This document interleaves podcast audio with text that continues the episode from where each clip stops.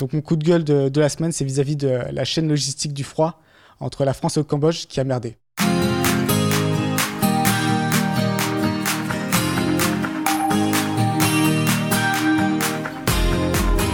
Vous écoutez le podcast Nomade Digital, l'émission de ceux qui veulent prendre le contrôle de leur temps et de leurs revenus pour pouvoir vivre et travailler n'importe où dans le monde. Chaque semaine, venez discuter entrepreneuriat, productivité et voyage avec deux gars qui le vivent au quotidien.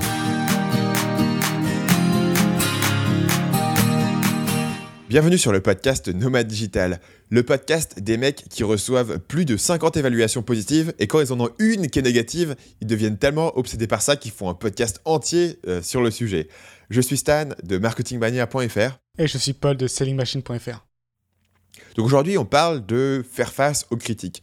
Euh, quand vous créez quelque chose sur Internet, bah, les gens vont vous donner leur feedback, bon ou moins bon. On va parler de comment faire la différence entre des critiques qui sont utiles ou non, euh, qu'en faire, comment réagir, et on va prendre pas mal d'exemples de critiques que nous, on a reçues dans nos différentes activités et de ce que ça a pu nous apprendre ou non. Euh, Paul, avant ça, il me semble que toi-même, tu as envie de devenir un hater pour les petits beurres au chocolat? Euh, non, pas exactement. C'est euh, une tragédie un peu plus complexe. Euh, donc, je suis actuellement au Cambodge et la bonne chose au Cambodge, c'est qu'au au supermarché, il y a beaucoup de produits français en fait. Du coup, j'étais très content. J'ai notamment remarqué des petits beurres au chocolat, euh, chocolat au lait. Et voilà, ça faisait des années que j'en ai pas eu. Euh, c'était- Noël avant l'heure, c'était parfait. C'était comme un, un conte de fées. Mais il s'est avéré que j'ai ramené ces petits beurres au chocolat. Et, euh, et quand je les ai ouverts, bah, tout était fondu, quoi. Et fondu, mais c'est pas rattrapable en fait. Ça s'est fondu sur le, sur le haut du truc. Donc vraiment, t'as plus. Enfin, c'est. c'est- Voilà. C'est- Ils sont foutus. euh, c'est plus des petits beurres au chocolat, c'est juste des petits beurres. Euh, donc mon coup de gueule de, de la semaine, c'est vis-à-vis de la chaîne logistique du froid entre la France et le Cambodge qui a merdé. Donc, euh, avant de, continuer, bien sûr, on va parler aujourd'hui euh, de critiques qu'on a reçues. Bah, si vous-même vous voulez nous laisser euh, une critique, vous pouvez vous rendre directement sur iTunes ou sur la plateforme de votre choix pour nous laisser une évaluation. Évidemment, on est très très friand de bonnes évaluations. Mais bon, si vous nous détestez, on vous en voudra pas forcément de nous laisser une mauvaise évaluation. Comme vous allez voir dans cet épisode, on n'est pas sûr forcément de la prendre en compte.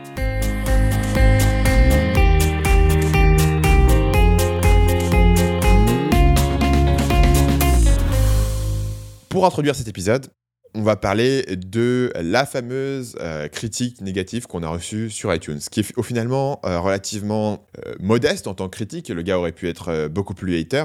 Au contraire, il est plutôt constructif. Mais ce qui est intéressant, c'est de voir comment est-ce que nous, on peut traiter cette critique-là. Donc je vais vous lire la critique entière. Le gars s'appelle Eddie Marseillais, et le titre c'est Récréatif, point. Parfois utile, point. Assez, je m'écoute et j'adore ça. L'idée de base est super. Partager une expérience d'expatriation réussie en tant que e-entrepreneur. La réalité du podcast est un ensemble de conversations structurées, certes, mais au contenu relativement sans intérêt, car trop superficiel. Dommage. Donc ça voilà, c'est la critique euh, qu'on a reçue. Critique à 3 étoiles d'ailleurs, donc enfin c'est pas si dur que ça. Euh, c'est intéressant, Paul, parce que je pense que la critique nous a tous les deux affectés de la même façon.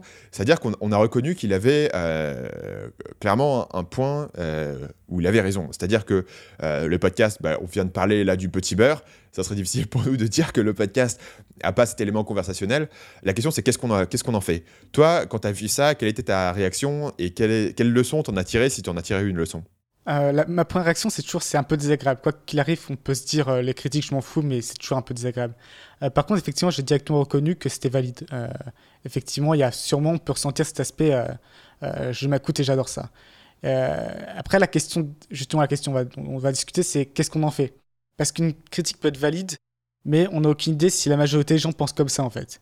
Peut-être qu'il y a des personnes qui aiment justement l'aspect un peu tangente, l'aspect un peu conversationnel, alors que d'autres comme lui préféraient peut-être plus de, voilà, plus de, de concret constamment, parler plus vis-à-vis de l'audience que justement parler entre nous. C'est un peu mon, mon idée là-dessus. Clairement. Et donc, en fait, ce qui est intéressant, c'est que si tu regardes euh, les, les autres euh, évaluations qui sont sur iTunes, en fait, il y, y a beaucoup d'épisodes qui disent c'est cool, on s'amuse, on rigole, euh, j'aime beaucoup la dynamique entre les intervenants, tu vois. Et donc, en fait, il semble qu'on peut pas faire plaisir à tout le monde. Moi, c'est vraiment la leçon que j'en ai tirée. C'est-à-dire que, effectivement, Nomad Digital, il plaira pas forcément à tout le monde. Euh, ça plaira aux gens qui ont envie d'avoir un peu plus, justement, ces éléments contextuels, euh, voilà, un peu le côté couleur locale, un peu le côté euh, de notre personnalité, et qu'on peut pas plaire à tout le monde. Donc, la question, c'est, je pense qu'on est, on est tous les deux relativement conscients de cette ligne-là, c'est-à-dire qu'on en parle souvent ensemble. Est-ce que est-ce qu'on ne parle pas trop sur des tangentes? Est-ce qu'on essaye de ramener les choses sur un sujet? On essaye d'être un peu, de, trouver cet équilibre. Euh, et au final, avoir cette critique, pour moi, c'est un point de données qui me dit, euh, OK, il faut faire attention à ça, ça fait partie des choses euh, qui vont être en enjeu dans cette émission. Ceci dit, c'était un bon exemple d'une critique. il me semble que, selon toi, la plupart des critiques ne sont pas forcément aussi utiles en termes de voilà, d'action derrière. Moi, je pense que en 95% des critiques sont inutiles. Et, et en fait, il y a plusieurs raisons pour ça. Et il faut vraiment qu'une critique passe plusieurs filtres pour que je la considère comme utile. Euh, le premier filtre le plus évident, celui qu'on appelle, euh, euh, ce qu'on appelle les haters, c'est justement les, critiques des gens qui cherchent juste à vous faire chier. Quoi. c'est vraiment leur seul, leur, seul, leur seul but quand ils font cette critique. Moi, j'ai un exemple où je me suis fait totalement avoir. Donc, il faut savoir qu'avant que j'en Selling Machine et aussi que j'apparaisse sur plusieurs podcasts, sur plusieurs sites, j'étais dans l'anonymat complet. C'est-à-dire que personne ne me connaissait, donc je ne recevais pas de critiques. Et, d'un coup, je suis un peu apparu partout en même temps. J'ai beaucoup de gens qui m'ont contacté, euh, certains avec des messages moins sympas. Quoi. Et de base, euh, j'avais un peu, j'étais un peu dans l'état d'esprit. Euh, ouais, tous les gens qui parlent de haters, voilà, c'est, un peu, ils, créent un peu ça, quoi. Ils essaient un peu de se victimiser. j'y croyais pas spécialement. jusqu'à justement que, que, je me retrouve un peu à, ma petite échelle dans la lumière et que, que, voilà, que les gens qui commencent à me critiquer. et donc j'étais dans cet état d'esprit. Je vais pas les considérer comme des haters, voilà, j'ai considéré que tout ce qu'ils me disent, ça a de la valeur et peut-être qu'ils ont raison. Notamment, il y a une personne qui m'a contacté en me disant, en disant, en gros, en me traitant de menteur, que voilà, je montais sur mes revenus, que c'était faux, machin truc. Et du coup, ce que j'ai fait, c'est que euh, j'ai pris un screenshot de mes revenus, donc sur, euh, sur Amazon, je lui ai envoyé. Et là, c'est là que j'ai eu la réalisation que ça servait à rien, c'est qu'il me répond en me disant, ouais, mais je suis sûr que c'est photoshopé. Là, tu te retrouves dans une situation, qu'est-ce que je peux faire? Et la, personne, elle voulait pas être elle voulait pas être convaincue, elle voulait pas, voilà, elle s'en fout. généralement, c'est soit qui cherche à créer une réaction, soit c'est voilà, ils veulent, juste, ils veulent juste avoir raison pour le, pour le plaisir d'avoir raison. Et donc ça a été ma réalisation que finalement, effectivement, les haters existaient et qu'il y a deux gros dangers avec eux, et après je te laisserai parler, c'est que euh, le premier danger, c'est se laisser affecter. Donc, euh, mine de rien, notamment au début, on peut se dire, euh, je suis un rock, je m'en fous des critiques. Généralement, ça affecte quand même, ça, nous affecte. mais après ça, je, pense qu'on peut assez rapidement s'en débarrasser. Mais le deuxième gros piège, c'est en fait de, de partir euh, dans un débat, en fait. Euh, d'essayer de se justifier avec ces personnes parce que, voilà, vous les convaincrez pas, vous allez juste perdre votre temps et le mieux, c'est euh, voilà, le mieux, c'est pas de répondre tout simplement. Je pense que là-dessus, c'est utile de comprendre la psychologie du hater. Pourquoi un gars qui ne te connaît pas va aller t'accuser de mentir sur Internet, tu vois, enfin que, que tu mentes ou que tu mentes pas, pour lui, ça, voilà, ça change pas sa vie. Il faut comprendre la psychologie qui est derrière. Et en général, pour les gens qui sont vraiment des haters, le problème, c'est que ton existence les dérange. Le fait que tu existes et que tu réussisses et que tu fasses un truc les dérange. Ils se disent, ouais, ce gars-là, il est pas si fort que ça, je pourrais faire la même chose, mais ils le font pas. Et donc, ça leur, euh, ça leur pose un problème au niveau de leur identité. Et donc, ils vont t'attaquer plus pour eux se sentir mieux là-dessus. Et c'est la raison pour laquelle tous les arguments du monde que tu peux leur donner, n'auront euh, n'auront aucun impact. Et c'est la raison pour laquelle les commentaires YouTube sont toujours pires que tout le reste. Tu auras rarement des gros haters sur un blog, à moins que tu aies un très gros blog, mais sur iTunes, même avec une petite chaîne, tu auras des haters. Pourquoi? Parce que les gens... Sur YouTube, ouais. Ouais, sur, sur YouTube, ouais. Pardon, j'ai dit autre chose? Ouais. ouais. sur YouTube, pardon. Euh, sur YouTube, tu auras des. Et, ma théorie, c'est justement parce que euh, ils voient ta tête, ils voient qui tu es, ils se disent, mais ce gars-là, il est pas si génial que ça, comment ça se fait qu'il fasse des vidéos YouTube et qu'il et parle de ça, alors que moi, je suis plus intelligent que lui et je suis plus fort que lui. Mais donc, par exemple, moi, j'ai pris l'exemple d'une vidéo YouTube que j'avais faite une vidéo de 4 minutes sur euh, l'exemple d'un site et j'étudiais la façon dont ils avaient mis en place leur prix. Et le gars dans les commentaires venait et me disait Ouais, mais vous n'avez pas parlé du modèle freemium, etc. Donc, ok, vidéo de 4 minutes, hein, c'est pas. Euh, j'ai pas écrit une thèse sur l'ensemble des modèles de pricing au monde. Ah, c'est marrant, j'ai lu ce commentaire en plus. Ouais, et, euh, et, donc, le, et donc le gars, je sais pas, j'étais un, peu, un peu naïf, tu vois, et donc je réponds Ouais, le but de cette vidéo, c'était d'étudier ce site-là et pas de faire une thèse complète sur le modèle de pricing. Et le mec me répond Oui, mais c'est scandaleux, c'est malhonnête de donner une telle vision du business, etc. Encore une fois, une hein, vidéo de 4 minutes. Hein. Euh, c'est malhonnête d'avoir fait, fait un truc qui n'était pas absolument complet sur le sujet. Bon, là, je me suis dit Ok, ça vaut pas le coup. Je pense que je lui ai répondu deux, trois fois parce que j'étais encore un peu, je me dis Mais c'est impossible que le mec il soit. Et en fait, de chaque commentaire, il, allait encore de plus en plus loin de la mauvaise foi ou en tout cas dans le, bah, pour moi il allait sur Mars quoi, parce que ça n'avait aucun rien à voir avec la vidéo.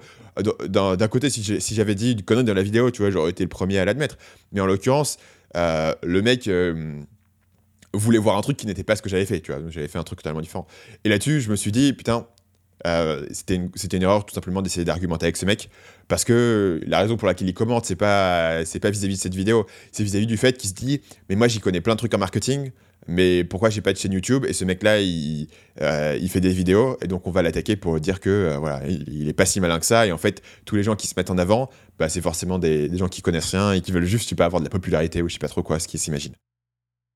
Parlons maintenant, parce que les haters, c'est un cas. La plupart des critiques qu'on reçoit, faut, faut pas exagérer, en tout cas à notre niveau, c'est pas des haters. Parlons des critiques qui sont, qui sont valides, euh, mais on sait pas trop quoi en faire.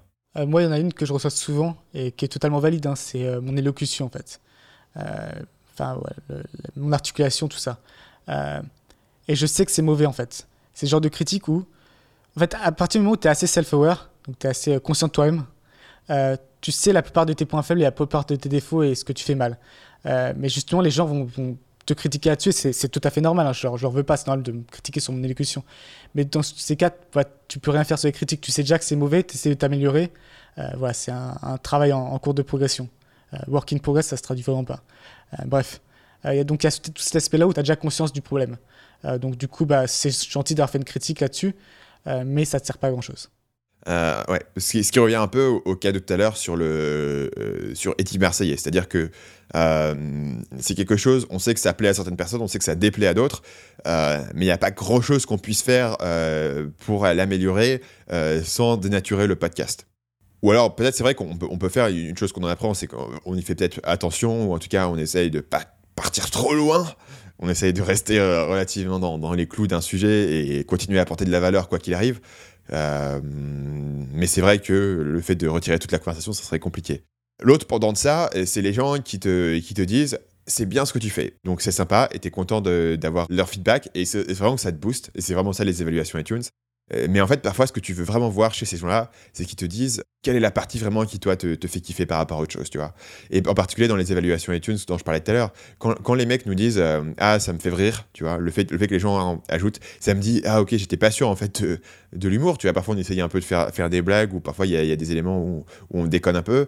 Est-ce que les gens se disent euh, C'est complètement nul, ces mecs-là, ils devraient laisser l'humoriste aux humoristes? Ou est-ce que ça fait, ça fait marrer les gens, ou est-ce que ça voilà, est-ce que, est que, ça touche, tu vois Est-ce que ça marche? Et il me semble que les, pas mal de commentaires euh, qui mentionnaient ce détail-là, bah, ça m'a permis d'ajuster mon truc et de me dire ah ouais, ben, les podcasts où il y, a quelques blagues dans le podcast, sans aller trop loin, bah, ça, ça ajoute un plus et il y a pas mal de gens qui, en, qui voient de la valeur. Tout à fait. Et je pense qu'on a fait cette erreur automatiquement de dire euh, une critique sympa et constructive, une critique dure et, pas, et justement et un hater. Euh, des fois, il peut y avoir des critiques sympas qui servent strictement à rien et des critiques dures justement qui peuvent avoir de la valeur. Euh, faut pas, faut pas ranger dans une case trop rapidement. Essayer de, outre le fait de émotionnellement comment je ressens cette critique, essayer de mettre ça un peu de côté et la voir de manière la plus objective possible et se dire est-ce que, est-ce que elle est valide ou pas, est-ce que je peux faire quelque chose à son sujet? Parlons justement des critiques qui sont complètement à côté de la plaque. Euh, donc j'ai parlé tout à l'heure du, fameux gars qui me laissait un commentaire sur ma vidéo YouTube. Euh, il y, en a beaucoup d'autres que j'ai reçus. les moments où quelqu'un te, critique sur un truc et tu lui dis mais mec tu sais pas de quoi tu parles. Euh, ouais, bah, ça arrive des fois. C'est des gens qui, qui, euh, viennent de parler d'un sujet. Alors moi, moi j'ai pas, par contre, pas, je me dis pas, euh, voilà, si ce mec gagne moins d'argent que moi ou si ce mec voilà, fait moins de chiffre d'affaires que moi, je, je l'écouterai pas du tout.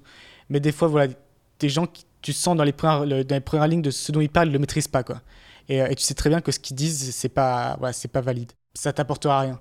Mais souvent, le problème, c'est que souvent, ils sont, toi, ça part d'un, ça part d'un bon sentiment. Et c'est ce qui se passe souvent, très souvent, notamment quand, moi, ce que j'ai fait beaucoup au début, sous ces machines, c'est quand tu, te, tu demandes aux gens de te critiquer, en fait. Moi, j'avais fait, voilà, n'hésitez pas, si vous avez du feedback, n'hésitez pas, envoyez-moi tout votre feedback. Et du coup, tu as beaucoup de gens qui sont, qui sont là, qui, euh, qui veulent être sympas, qui cherchent du feedback, un, un point sur lequel te critiquer. Et en fait, le point sur lequel tu critiques n'est pas, bon, tout simplement par exemple, dans, les, cas qui sont les, gens qui sont à côté de la plaque, moi, c'est quelque chose que, je voyais beaucoup, beaucoup, beaucoup dans la séduction. C'est-à-dire que les gens allaient, allaient t'attaquer sur un truc, t'as l'impression qu'ils avaient soit pas lu de quoi il s'agissait, soit ils t'attaquaient juste sur le principe de la séduction. Donc en gros, tu vas t'écris un article sur euh, les sujets de conversation, Et dans les commentaires, tu vas, tu vas toujours avoir des gars, mais moi, le site de séduction est assez gros, donc il y a des dizaines de gars qui vont te faire Non, mais tu peux pas juste manipuler les gens, c'est pas comme ça, tu peux pas toujours quantifier les, interactions humaines, etc. Mais ce qui n'était pas du tout le sujet de l'article. Euh, ils étaient juste, tu vois, sur le principe que le truc était. Et là, c'est probablement les critiques qui sont les plus faciles à ignorer parce que tu te dis, bah, c'est évident que ce gars-là, il a pas lu l'article ou il sait pas de quoi ça parle et il, il attaque le truc par, par simple principe personnel. Euh, mais l'idée que je me dis, c'est que si parfois c'est évident, peut-être que parfois c'est pas évident et les gars t'attaquent et tu et tu sais pas trop si euh, c'est une critique vraiment euh, sincère ou si t'attaques juste voilà, sur, sur le principe. Mais finalement, il faut qu'on parle aussi des critiques qui sont utiles, parce qu'on a parlé beaucoup de, de critiques qu'on arrivait pour une raison ou une autre à, à, ignorer ou qui ne nous servaient pas à avancer.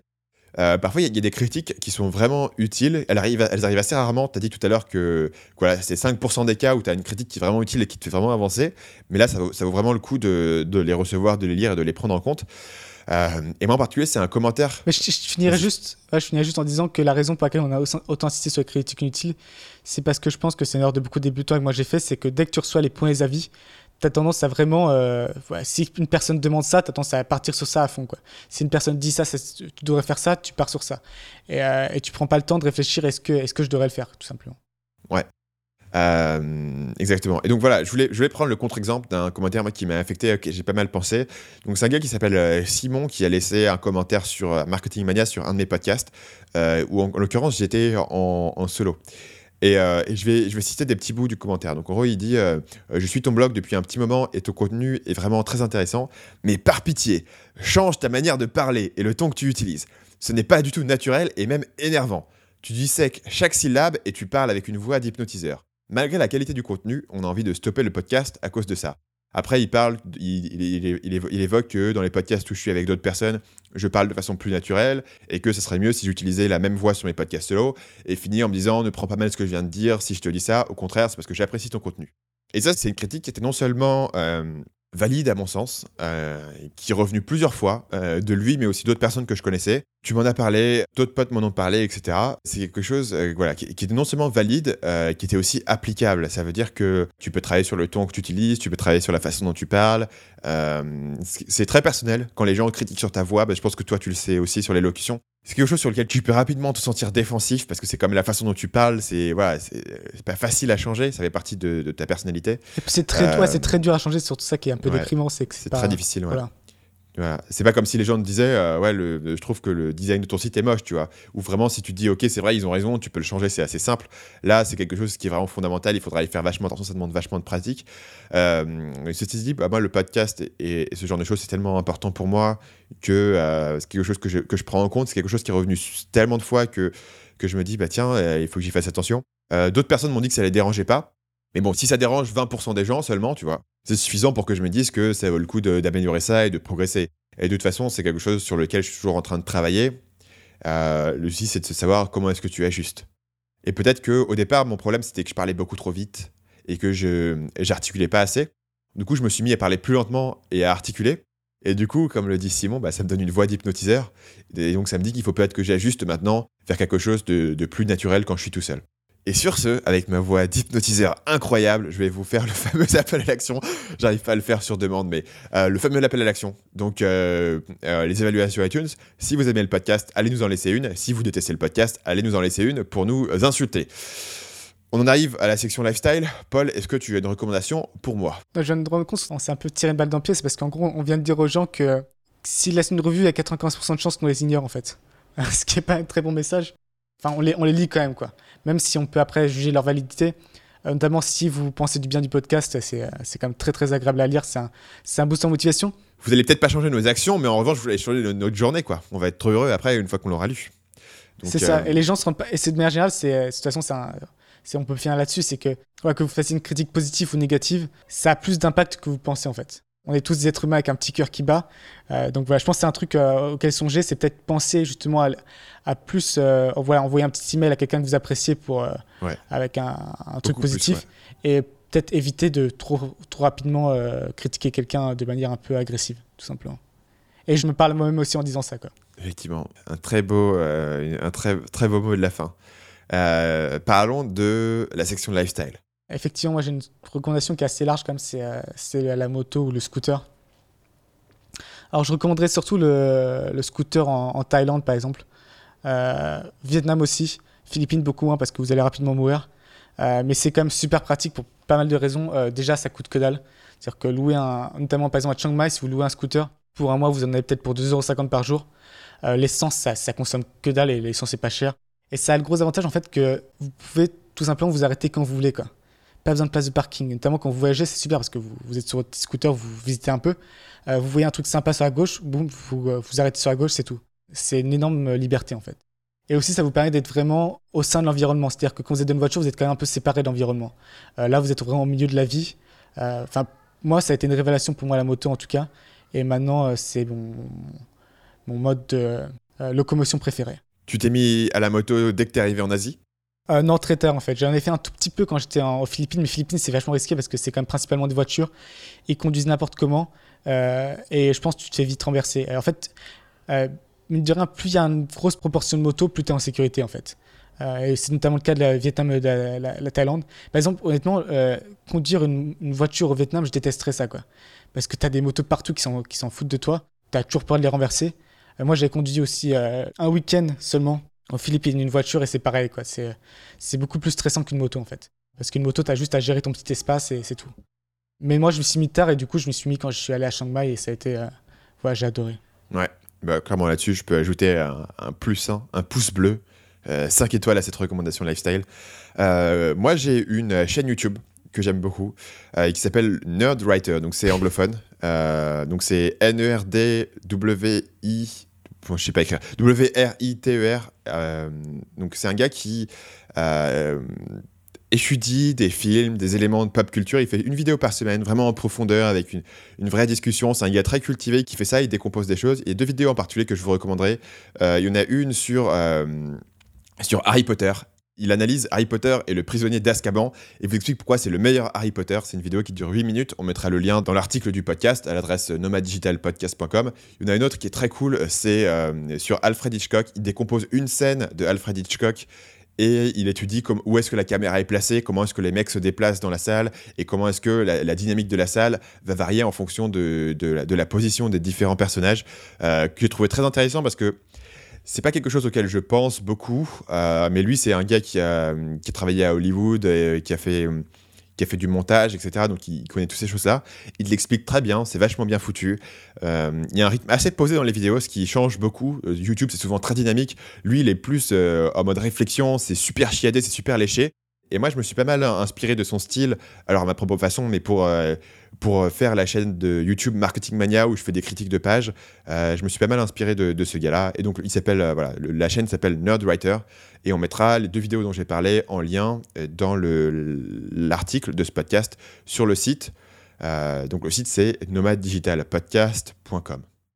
Bien sur ce, on va se quitter. on se retrouve bien sûr jeudi prochain pour un nouvel épisode du podcast Nomad Digital.